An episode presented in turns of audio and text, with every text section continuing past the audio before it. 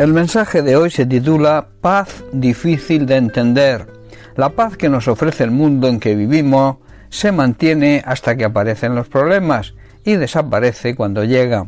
Hay una paz que es difícil de entender para nuestra mente humana, una paz que aún en medio de los problemas prevalece. Es la paz de Dios. En Filipenses capítulo 4 versículo 7 el apóstol Pablo declara y la paz de Dios que sobrepasa todo entendimiento, guardará vuestros corazones y vuestros pensamientos en Cristo Jesús. Hermanos, cuando ocurren cosas y situaciones difíciles en nuestra vida que no esperamos, nuestra tendencia es a preguntarnos ¿por qué me ocurre esto a mí? ¿Por qué Dios permite que esto me ocurra? ¿Cuál fue el motivo? Preguntamos el por qué, hermanos, cuando deberíamos preguntarnos el para qué. A veces no valoramos que pueda ser una mala decisión que hemos tomado sin consultarle al Señor. Quizá no lleguemos a entender lo que nos pasa. Nuestra mente, nuestro intelecto, nuestro pensamiento no son capaces de asimilar y es que nuestro entendimiento está limitado por nuestra mente humana. Debemos saber que toda decisión tiene una consecuencia. Si la decisión es la correcta, la consecuencia será positiva y si es incorrecta será negativa. Pablo en sus cartas habla mucho del entendimiento y él mismo siempre profundizaba y buscaba la ayuda de Dios para encontrar respuestas. Pablo aprendió también a que muchas veces debía aceptar que no siempre lo entendería todo.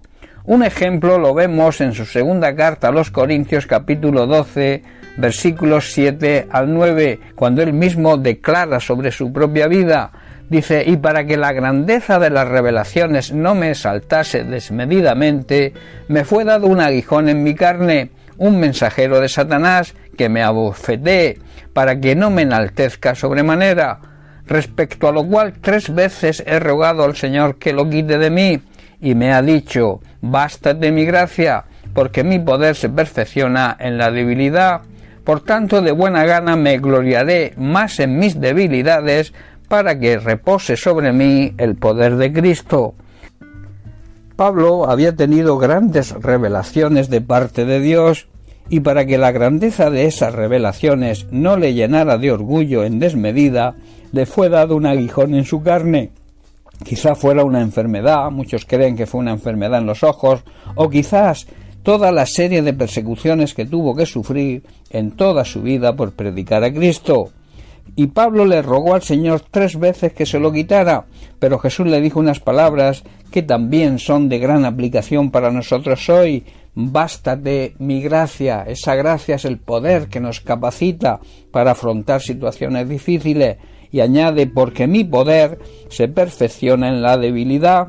El amor de Dios es todo lo que necesitamos. Su poder se muestra en nuestra debilidad. Por eso debemos sentirnos orgullosos cuando somos débiles, para que el poder de Cristo se muestre en nuestras vidas. Y en el versículo 10 de esa misma carta y de ese capítulo 12, eh, Pablo pudo decir, por lo cual, por amor a Cristo, me gozo en las debilidades, en afrentas, en necesidades, en persecuciones, en angustias, porque cuando soy débil, entonces soy fuerte. Hermanos, debemos alegrarnos de ser débiles, quizá de ser insultados y perseguidos, y de tener necesidad y pasar dificultades por ser fieles a Cristo. Hermanos, lo que nos hace fuertes es reconocer que somos débiles, pero que en Cristo todo lo podemos porque Él es quien nos da la fuerza. Aunque no logremos entender todas las cosas, tenemos un regalo que es la gracia de Dios, la cual nos trae paz y a través de esa paz recibimos la capacitación para ir superando pruebas y esa paz es una paz difícil de entender y que el mundo que nos rodea no nos puede dar. Es la paz interior de sentirnos, en primer lugar, perdonados por Dios y después capacitados para afrontar cualquier reto y cualquier dificultad. Cuando iba a ser crucificado, Jesús le dijo a sus discípulos, La paz os dejo, mi paz os doy, yo no os la doy como el mundo la da, no se turbe vuestro corazón ni tengan miedo. Jesús no nos está diciendo que todos serían situaciones tranquilas, sino que habría pruebas y circunstancias difíciles, pero que su paz estaría con nosotros para darnos la fortaleza necesaria para los tiempos difíciles, lo que la Biblia llama el día malo. ¿Cómo se consigue? Hermanos, a través de una buena relación de intimidad con Jesús, con su palabra, podremos tener esa verdadera paz y luego debemos dejar que el Espíritu Santo tome el control y sigamos su guía y sus instrucciones. Así nos irá bien en esta vida. Bien, pues hasta aquí el mensaje de hoy.